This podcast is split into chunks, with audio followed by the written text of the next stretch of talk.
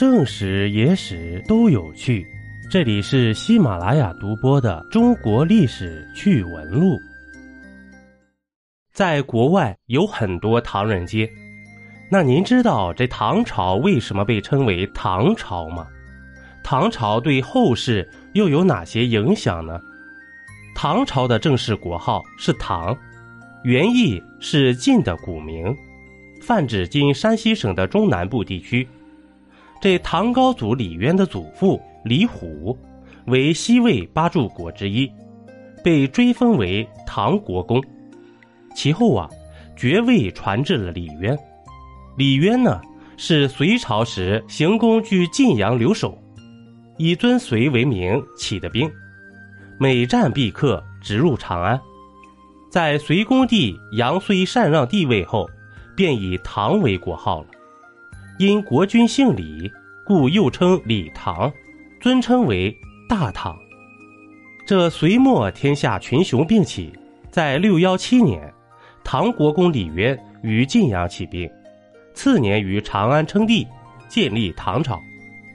这唐太宗即位后，开创了贞观之治；唐高宗呢，承陈官遗风，开创永徽之治。六九零年，武则天以周代唐。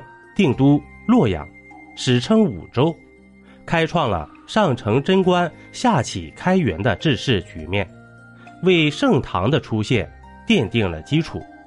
公元七零五年，神龙革命之后，唐中宗恢复唐朝国号。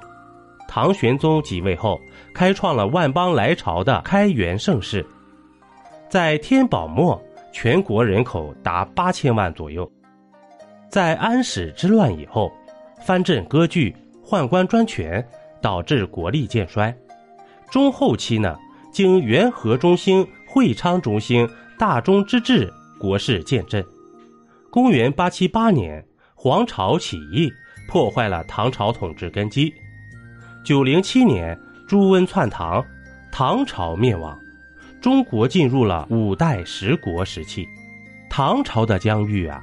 空前辽阔，极盛时期呢，疆域东起日本海，南距安南，西抵咸海，北遇贝加尔湖，是中国自秦以来第一个为修建具湖长城的大一统王朝。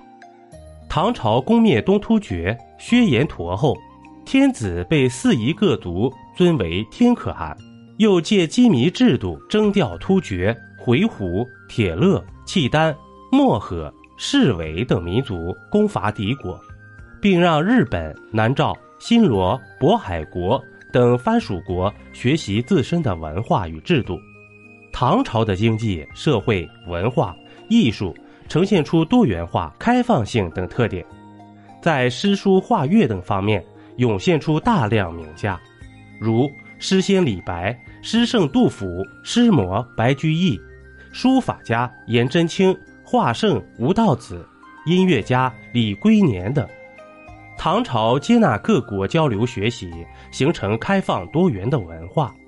唐朝是当时世界上最强盛的国家之一，声誉远播，与亚欧国家均有往来。唐以后，海外华人多自称为唐人。一杯故事，一口酒，这里是历史绞肉机。